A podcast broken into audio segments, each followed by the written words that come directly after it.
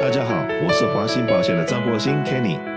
谢谢收听《美丽人生》，让我跟你谈谈生活与保险。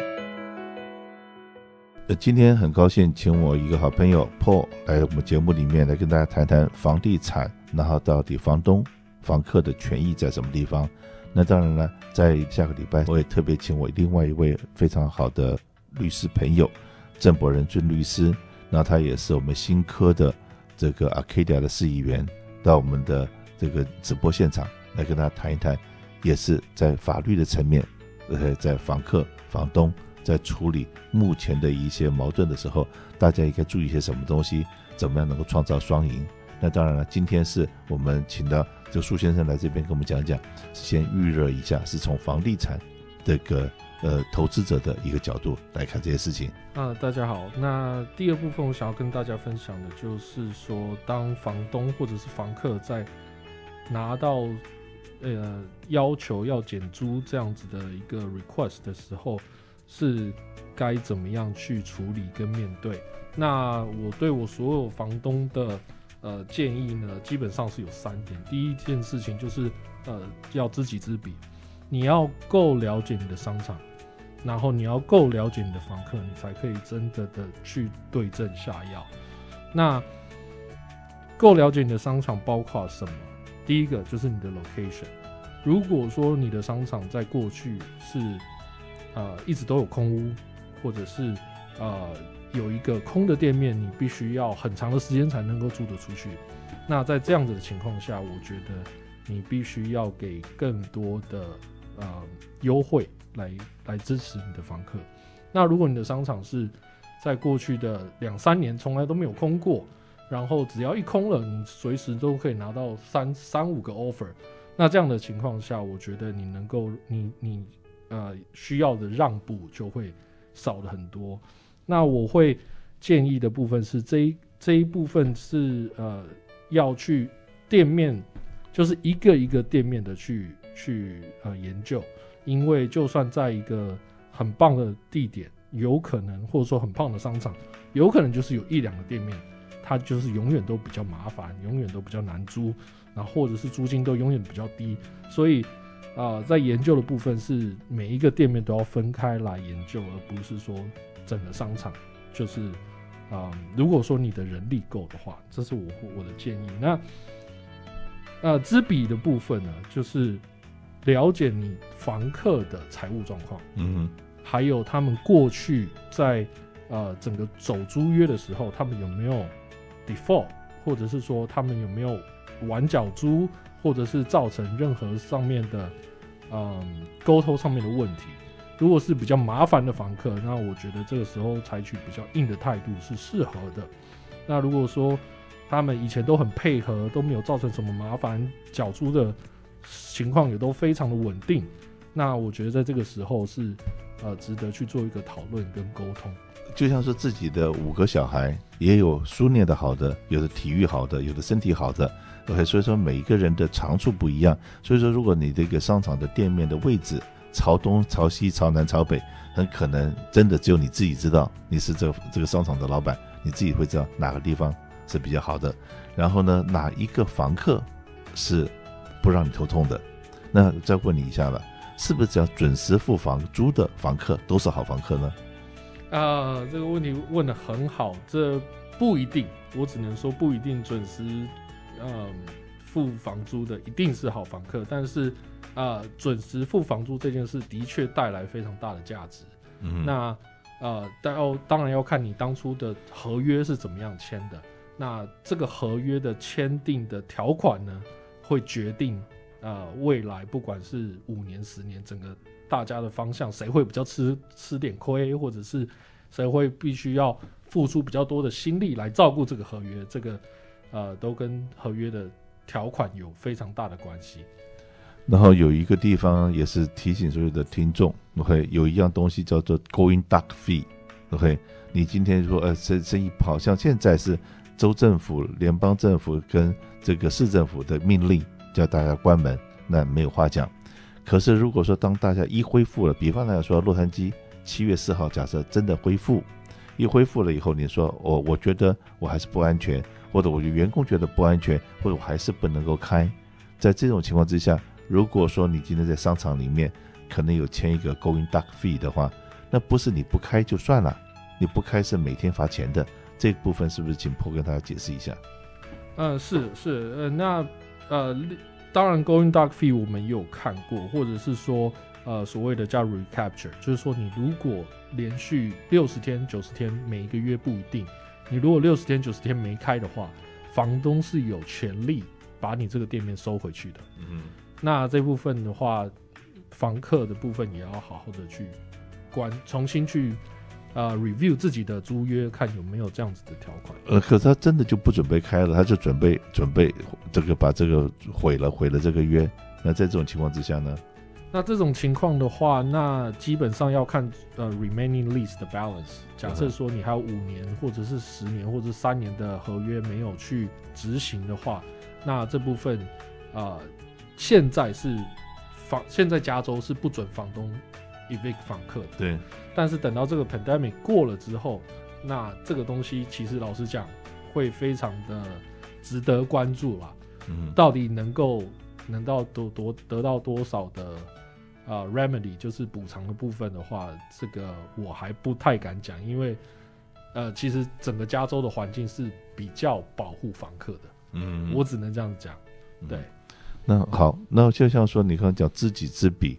那因为华信保险的 credit 各方面都很强，没有话讲。可是呢，这个我这次因为疫情的关系，那我也看到很很多客人，这个就像说餐厅业者好了，现在已经看到大概三十 percent。不会再重新开了，然后也很多员公司也是在裁员，那所以人员也减少，所以说我们当然可以预见的，保险的行业也会也会有一些萎缩。那所以说我们也写信了给我们的房东，房东就跟他讨论说，是不是今年的三个 percent 的每年三个 percent 涨租可不可以不涨了？你知道得到的答案是什么？不知道。最高品质静悄悄，没人回我。没人回没理都不理我，这个这个就是让我不知道，哎，我还能怎么办？如果以你这个做专业的房地产管理来讲的话，你觉得呢？如果说是以华兴保险这么好的房客的话，我是房东，我一定就回应说可以。是啊，可是他们的这更厉厉厉害的是根本就不理我啊！他们这是我写了 email 给他，打电话去他们，嗯，就说哦，这再回你，再回你。OK，我们已经这个我是管理公司，我不能决定，我要回报。房东，可是这搞了一个多月了，就是没有消息，是他们是不是这个是不是拖？是不是也是一个政策呢？呃，这个就有联系到我下一个要提的，就是说房东是怎么样去检视说这个房客该不该给减租或者是任何的优惠？嗯哼，那基本上有三点。嗯哼，第一点，我的房东会去。要求他证明他有没有去 apply 任何的 stimulus check、PPP program、Heroes Act 或者是 CARES Act，嗯，这些东西我们要房客给我们看证明说他有申请了，嗯，然后他们拿到到底拿到多少钱，嗯，然后第二个呢，我们要看他们的 sales number，嗯，就是说你在三月呃 stay home order 开始之前，你的 sales 是一百万，嗯，那你现在因为没办法开店，或者是只能做外卖。嗯，你现在变成七十万，那是不是你有三十个 percent 的 sales drop？所以我们给你三十个 percent 的 rent reduction。嗯，我们是这样做去做一个呃评估。嗯，那呃还有就是说你是什么样的房客？你是所谓的 mom and pop？你是还是说你是呃比较大的 corporation？那这样子我们也会去做斟酌。因为像比较大的 corporation 的话，基本上他们的 financial 是 public 的，所以呃，去了解他们的 financial，知道说他们能不能够付得起这样的租金，然后来做斟酌的应对。因为我有看到非常非常大的公司，像是呃 T J Max、Ross 这样子大的公司，他们还是要求要减租，但是他们的 financial statement at least 这 fiscal year of 2019，他们是足以去付这样的租金的，但是他们是 across the board。只要你是房东，我就寄一封信这样子给你。那很有些时候，他们就得到他们想要的东西。那啊、所以这一点我是觉得说，大家要斟酌去依照每一个房客的财务状况，还有他们实际啊、受到的影响程度来斟酌说要不要给房客一些优惠。可是你刚刚讲到，去问他有没有拿到这些 program，那房客会会回答你的就是说，哎，这个 is not your business，或者是我的财务报表状况好不好？那一般的当初在签合约的时候，好像也并没有要求这些东西啊。是是是，那我觉得不管是房东方还是房客方，我觉得目前我的角色跟我给予的建议就是说，嗯。嗯，因为在这个 pandemic 的这个 COVID nineteen pandemic，、嗯、其实不会有 winner，嗯嗯，对吧？所以大家就是说不要去啊、呃，想说一个呃 take advantage，就是对的的角度来去做这件事情。那如果说你真的需要帮忙，你房客是真的需要帮忙，那啊、呃，我认只要是我的客人，然后我知道这件事情的话，我都会尽量去啊、呃、做一个沟通的部分。那如果说你的生意还是非常非常的好，那呃，那我们也会建议说，呃，该要求的要求，不该要求的就就就嗯，双方就配合。那可是就是刚刚讲过，像 TJ Maxx 这样子的公司，因为他们是一个很大的 corporation，那这种型他们是一定会发，而且一定会去跟每一个地方能够省一块钱，对股东来讲就是赚了一块钱。所以说，他不见得是真的有那个 hardship。可是，如果说今天，呃，你把 TJ Maxx 或者这样子好的客人得罪了，他很可能三年、两年、一年合约到了，他真的不跟你续约了。旁边周围一定还有很多的空位。OK，价钱为了争取这样子有名的公司进来，别人会不惜本血本的时候，你这一分钟是不是可以去？做一个更多的你勾选就是房东房客之间做很多你勾选然后把对互相互你想要的我能不能给你，你我想要的能不能给我，互相做个保证，不能说今天我跟你减了房租，可是两年之后你一到期了，那个时候可能市场一恢复了，你就就跟我说声哎谢谢了，我走了，那那样子对房东来讲也也不太公平嘛。是是是，这个就回到我们一开始讲的所谓知己知彼的部分。嗯、房东在其实，在租房东跟房客的关系，其实很长的情况是谁需要谁比较多。嗯如果说是一个呃房客，你你有非常好的 shopping center，你有非常好的 real estate，那有十个房客在抢一个店面的话，那这个时候房东的 leverage 就会比较多。那如果说就像你刚刚提到的，如果说对面有一块空地，或者说对面在新盖一个商场，比你的商场还要好，还要新，还要吸引人，嗯，那这个时候房东可能就真的要呃想一切的办法，那去留下呃房客。那有一件事情我觉得还蛮值得分享，就是说，在我差不多二十五个客人当中，有经历过二零零八的。呃，crisis 的这些房东呢，通常他们都比较愿意给一些优惠。嗯哼，这是我我呃讨论的、研究到跟沟通到的一些事情，因为他们经历过这样子的 crisis，他们知道说，呃，失去一个房客是